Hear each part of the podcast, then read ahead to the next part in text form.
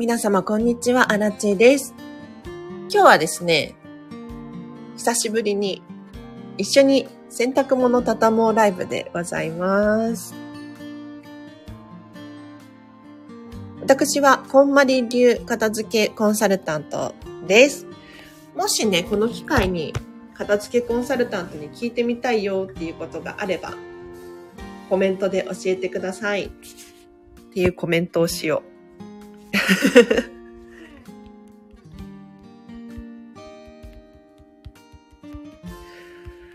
今度、あの、例えば、片付けコンサルタントに質問ライブみたいなのをやったら、皆さん質問ありそうですか？何月何日にこうこうこういうライブするよみたいな告知をした場合に来るかな？誰か。ちょっとやってみましょうかね。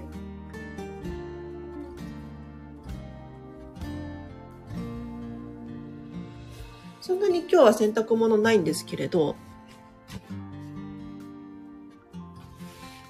畳んでいこうと思います。なんか開催中のイベントのお知らせっていうのが出るんですね、これね。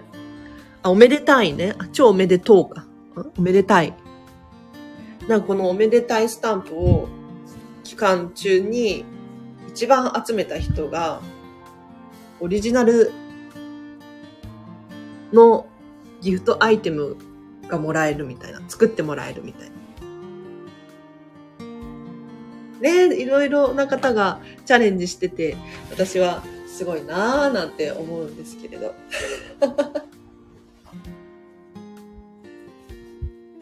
私のチャンネルはね、私のチャンネルで、それなりにやっていきますよ。今この妹のズボンなんですけど、あ、こうですね。だから基本的にズボンってこう半分に折って、畳んでいく。ですが、このタイプ、わかるかな？あの、スーツとか、カチッとした系に多いんですけれど、ズボンの足のところの、何？太もものこう、真ん中に線が出るタイプは、そこで折らなきゃいけないですね。伝わったかしら？あ、先日ね、あの、無印良品さんの収納ボックス買ったんですよ。で、アマゾンで買えて、プライム会員なので、送料無料で届いたんですけれど、なんか、いい感じですよ。今まで本当に収納ボックスがなくて困ってたんです。で、以前住んでたお家だとね、クローゼットだったので、かける収納がとにかくできたわけですよ。ただ、今のお家は押し入れ収納なので、長いお洋服がかけれない問題があって。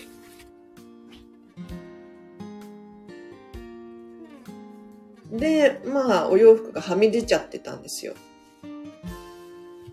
でとりあえずポールハンガーにかけれるだけかけるんだけど、あんまりかけちゃうとポールハンガーって見栄えがよろしくないんですよね。少しだけかかってるから美しいっていうのかな。そこに導入したのがこちらの無印さんの収納ボックスでございますよ。なかなかいい感じですね。ちょっともう一段必要かもしれない。ちっちゃいサイズ買ったんですよ。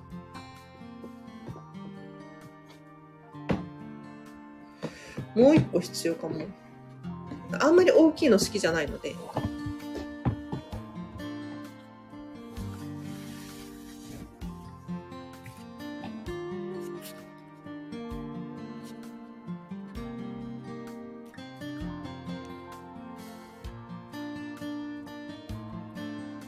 のおめでたいイベントのお知らせって消せないのかな？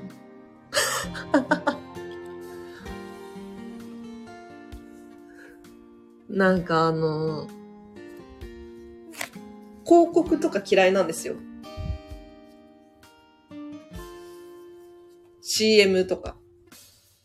情報が多すぎて、頭パンクしそうになるんですね。なので私 YouTube とかも、やっぱりね、課金してて、どうしても広告が見られない。見たくない。思考の邪魔をするっていうのかいや、思考ってすごく大切で、頭の中もすっきり片付いていることが、心に余白を作ったりとか、するんですよ。いろんなところに影響が及ぶので、非常に大事だなと思います。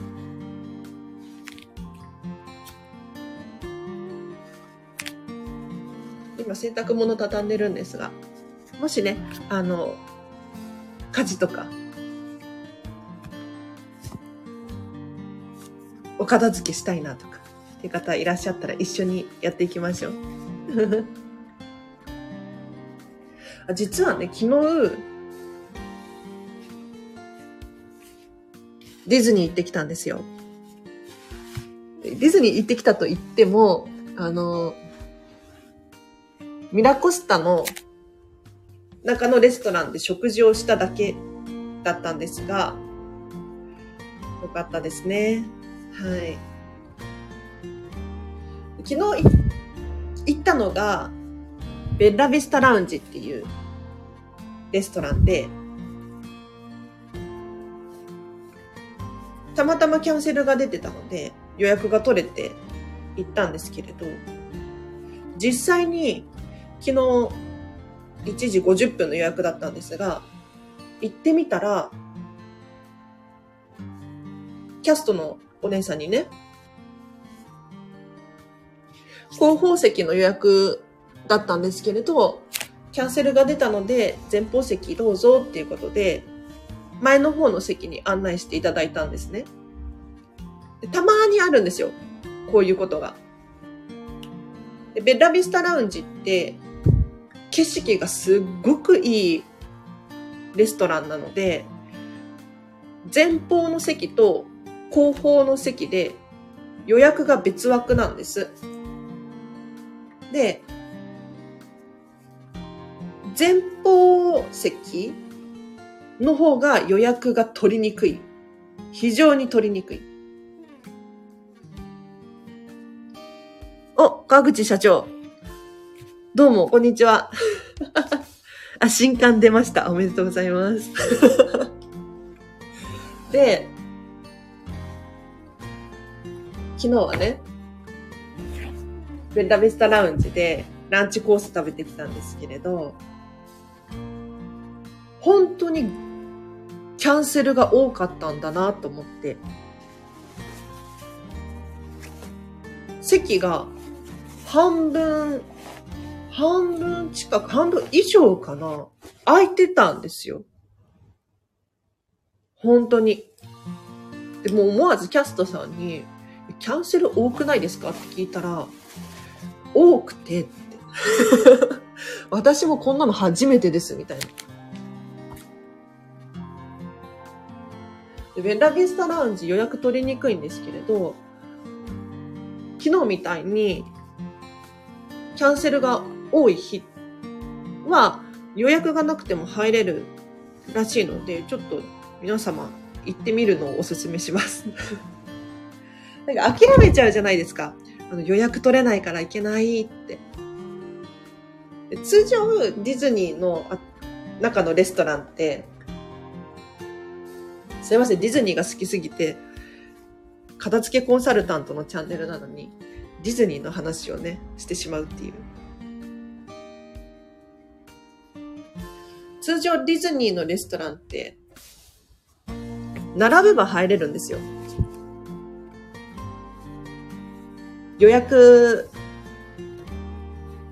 が必要かなって思うレストランも、基本的に並べば入れるんですけれど、やっぱり、ベッラビスタラウンジとか、あとは、マゼランズとか、断られる可能性高いんですよね。だからこう、諦めがちなんですが、ちょっと行ってみるのもいいかもしれないですね。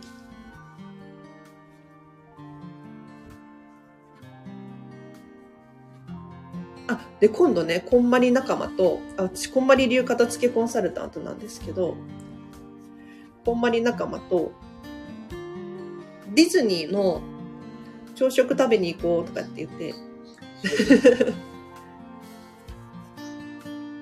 朝食だけ食べに行きます。どういう意味かっていうと、あの、ディズニーのオフィシャルホテル、ミラコスタとかディズニーランドホテルとか、あそこの朝食って、宿泊者じゃなくても食べることができるんですよね。で、パークのチケットも必要ないので、ディズニーの雰囲気を味わえるいい場所なんです。で、なんで朝食ブッフェなのかというと、まずは、こう、朝ね、一番で舞浜にいるっていうのはすごく心地よくないですか？その日一日がいいスタートを切れそうだなっていうのと、あとは、コスパいいんですよ。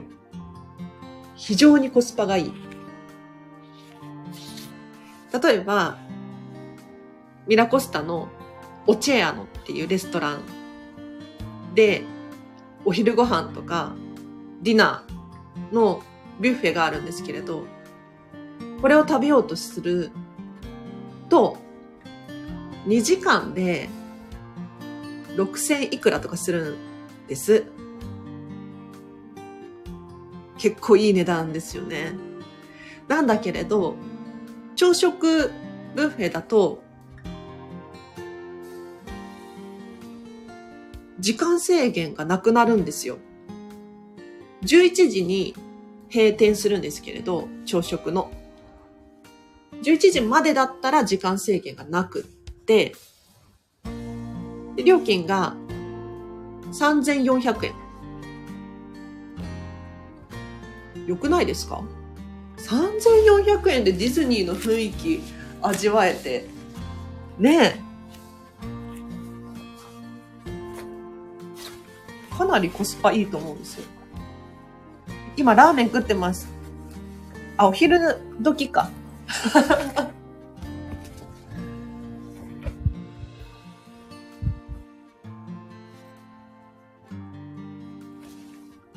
あ、フォローしました。ありがとうございます。嬉しい。シンプルに嬉しい。3400円で窓から外を見たらディズニーシーが見えるわけでしょ？で、こうミッキーとかドナルドとかがいたりするんですよ。めっちゃ良くない？今度コラボしませんか？って言われて。何コラボですか？川口社長はな、何の社長ですか？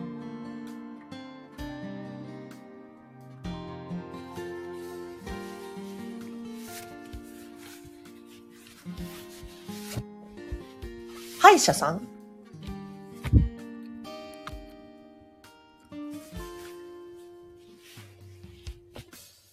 歯医者さん？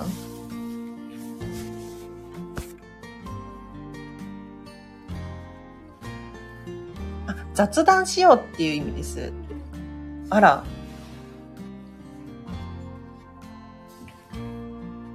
え、でも私意外とコミュ障なのよ。嬉しいけど。ちょ、ま、また声かけてみてください。気が変わってるかもしれないから。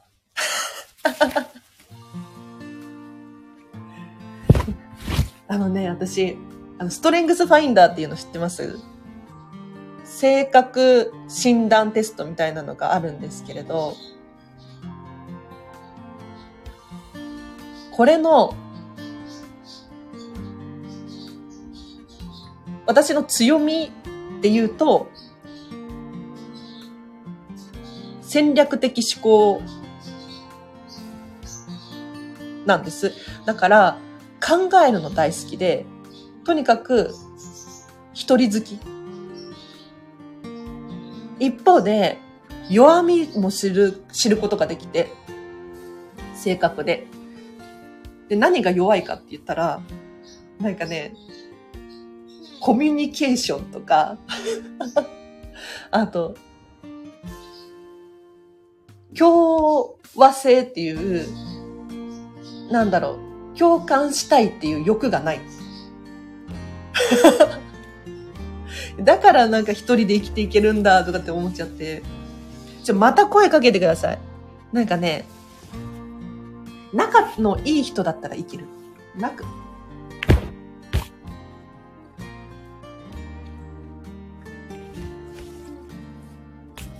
川口社長が悪い人とかって言ってるわけではないです。はい。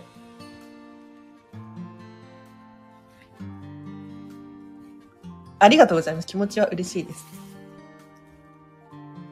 あ、で、私、廃車ネタで言うと、廃車ネタがあるんですよ。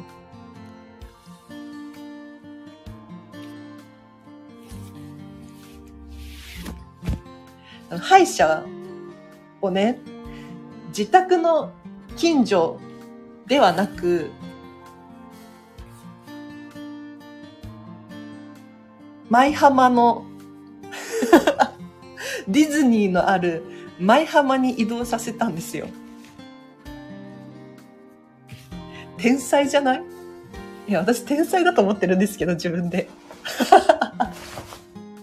皆さんはね、本当にあの、バカだなとかって思うかもしれないんですけれど、だって定期検診のたびに、ディズニーリゾートの敷地に入れるっていう。で、この間ね、親知らず抜いたんですけれど、やっぱり、あの、親知らず、歯を抜くって怖いじゃないですか。で、気持ちいいものではないですよね。なんかバキバキ言って。なんだけれど、場所が舞浜だから、歯医者の。すごくね、何終わった後、もう、癒されました。もう、イクスピアリーの中うろうろしたりとか、ボンボヤージュってディズニーのね、お土産が買える場所があるんですけれど、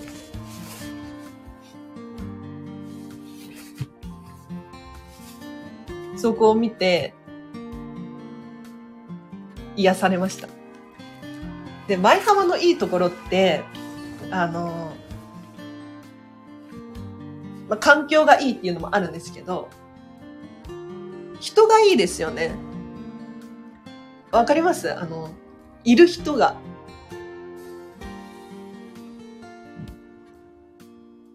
わかりやすく言ったら、じゃもう渋谷と、渋谷駅降りてみてくださいよ。もうごちゃごちゃしてるじゃないですか。場所にもよるかもしれないですけど、前浜駅降りた瞬間に、みんな笑顔になるんです。本当に。なんか、駅降りたら、ディズニーの音楽が聞こえてきて、みんなもう口を揃えて、あ、ディズニー来れた楽しいって言うんですよ。本当に言うの。なんかそのね、なんか陽のエネルギーっていうのかな。見てるこっちが楽しくなってくる。ので、歯医者を舞浜にするのおすすめです。わざわざ行くのはね、確かに交通費もかかるし、時間もかかるし、めんどくさいっちゃめんどくさい。この間、あの、なんだっけ。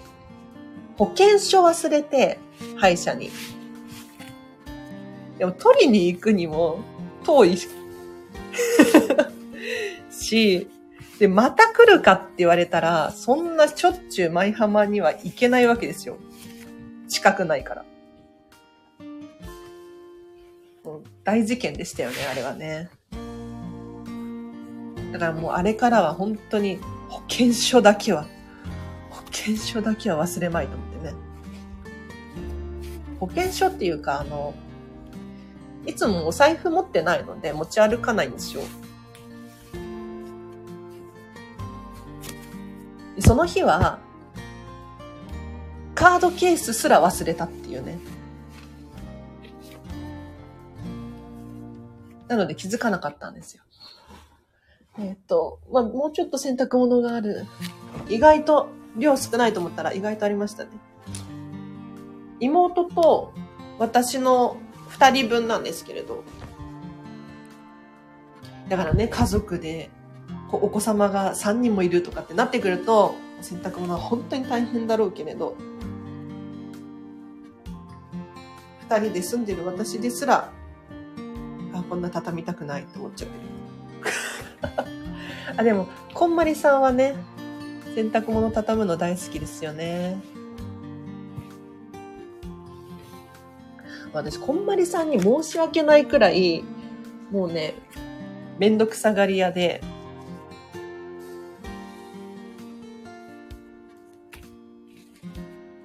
なんていうのかな、こんまりさんの本とか読んだことある方はわかるかもしれないんですけど、例えば、もうお洋服は丁寧に畳みますとか、引き出しの中はグラデーションになるように色別に収納しますとか、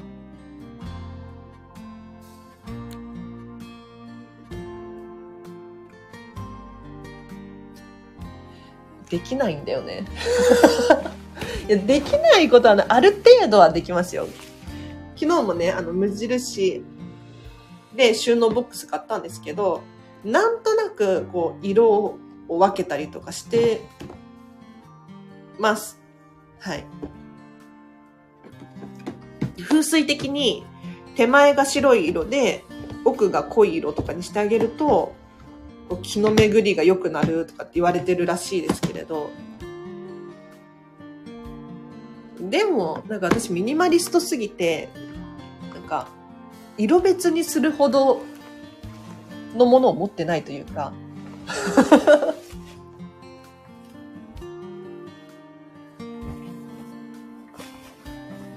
とにかくポンポンポンってやりたい。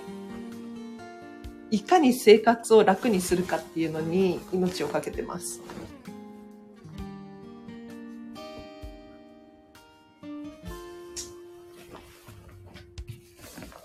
今度ね、6月に、こんまりさんに会えるんですよ。私たち。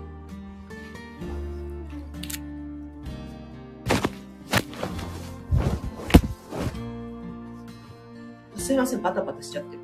洗濯物が、ちょっとス、シーツ？シーツがでかくて。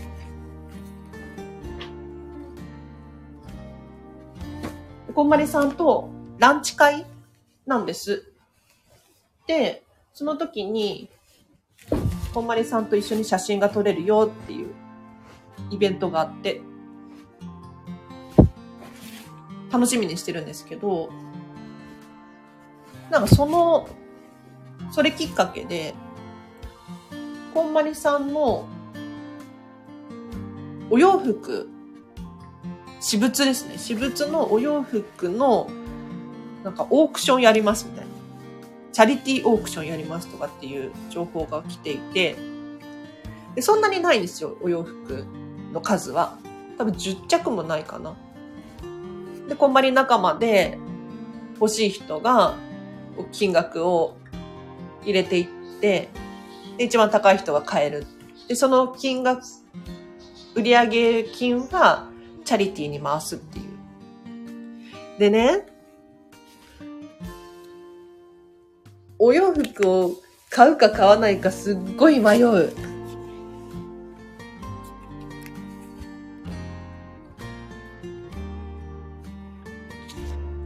わかります？なんか、こんまりさんのお洋服だから、こんまり流片付けコンサルタント的には欲しいんですよ。欲しいんだけれど、こんまりさんの趣味趣味？こんまりさんの価値観じゃないですか。だから、あらっち的に100点満点のお洋服がないんですよね。90点くらいのお洋服はあるんですけれど、でも欲しい気持ちもあるし、迷うなーっていう。どうなんだろう。あとね、サイズ？サイズも、こんまりさん、ちっちゃいですね。150センチくらいしかないです。で、私165センチあるんですよ、身長が。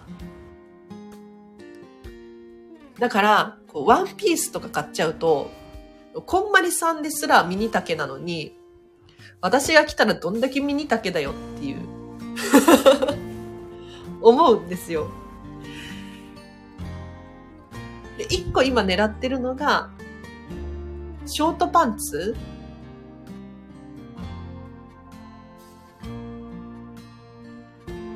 クリーム色のショートパンツいいなって思ったんですけど、私普段ショートパンツって履かないから、どうなんだろう。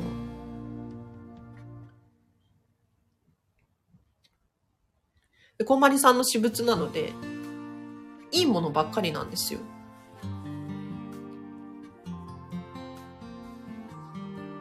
確かに中古だけど、おそらく物はいいだろうなって思って。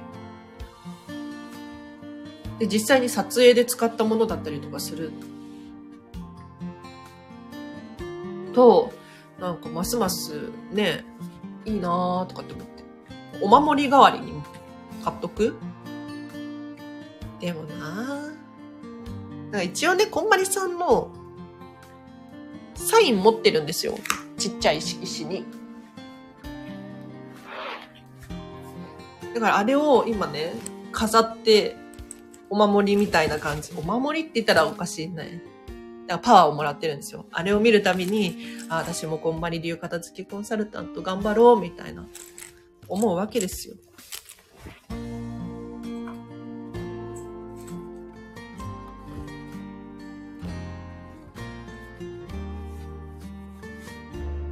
もうちょっと迷っておきますね。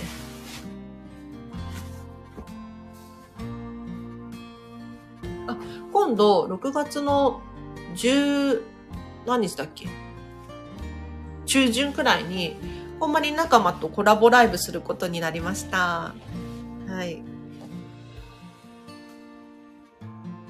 なんかお片付けと周波数っていうめっちゃ怪しいタイトルで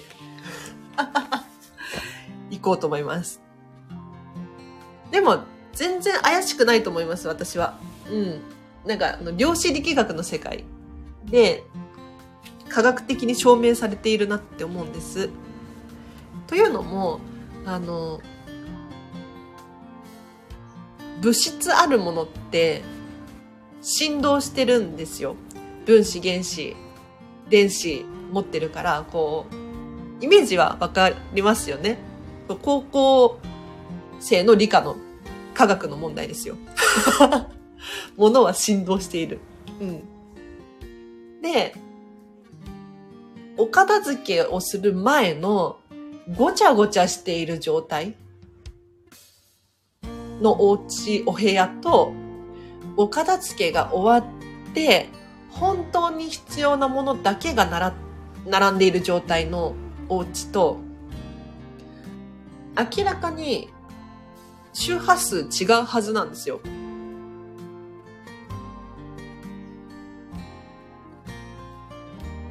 周波数ってラジオをイメージしていただけると分かりやすいと思うんですからけど、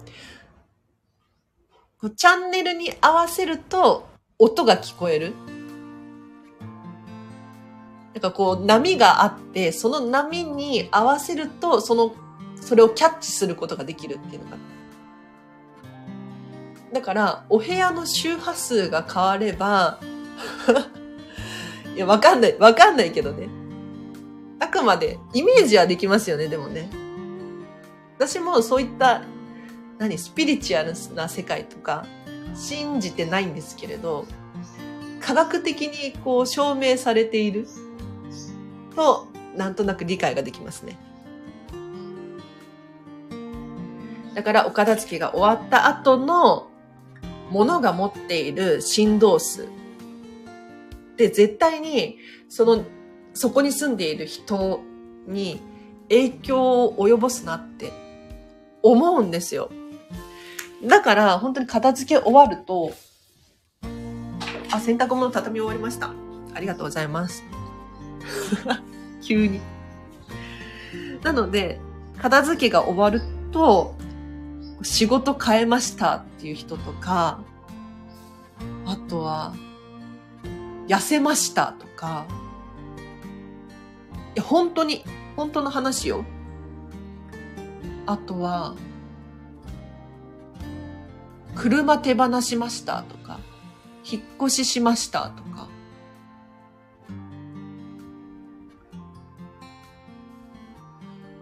だか皆さん環境が変わるんですよね。でもきっと片付けが終わったことでいろんな気づきがあっていろんなものをキャッチできるようになって変わるんでしょうね。はい。では今日はここまでにします。意外と30分も洗濯物畳んでた。皆様お聞きいただきありがとうございました。はい。では今日の後半もですね、ハピネスを選んで、選ぶのだ、私ね、いつもハピネスを選んでお過ごしくださいって言うんですけれど、この言葉に込めた思いを伝えさせていただくと、お片付けもそうなんですが、人生は選択の連続なんです。今日何を食べるのか、どんな靴を履くのか、どんな言葉遣いで誰と一緒にいるのか。これは一つ残らず選べるんですよ。もちろん例外的になんか事件が起こったとかあるかもしれないんですが、基本的に私たちは一つ一つの動作、選んで生きてるんですよね。なので、目の前に選択肢が A, B, C って現れたとしたら、自分にとっての心地よいっていうこの感情を一番得ることができるものこれを自ら選んでほしいのでいつもハピネスを選んでお過ごしくださいとお伝えさせていただいております。はい。嫌なことはやらなくていいと思います。もちろんあれですよ。あの、うちにも猫ちゃんがいますけど、めんどくさいからご飯あげたくないとか、そんなことはないですよね。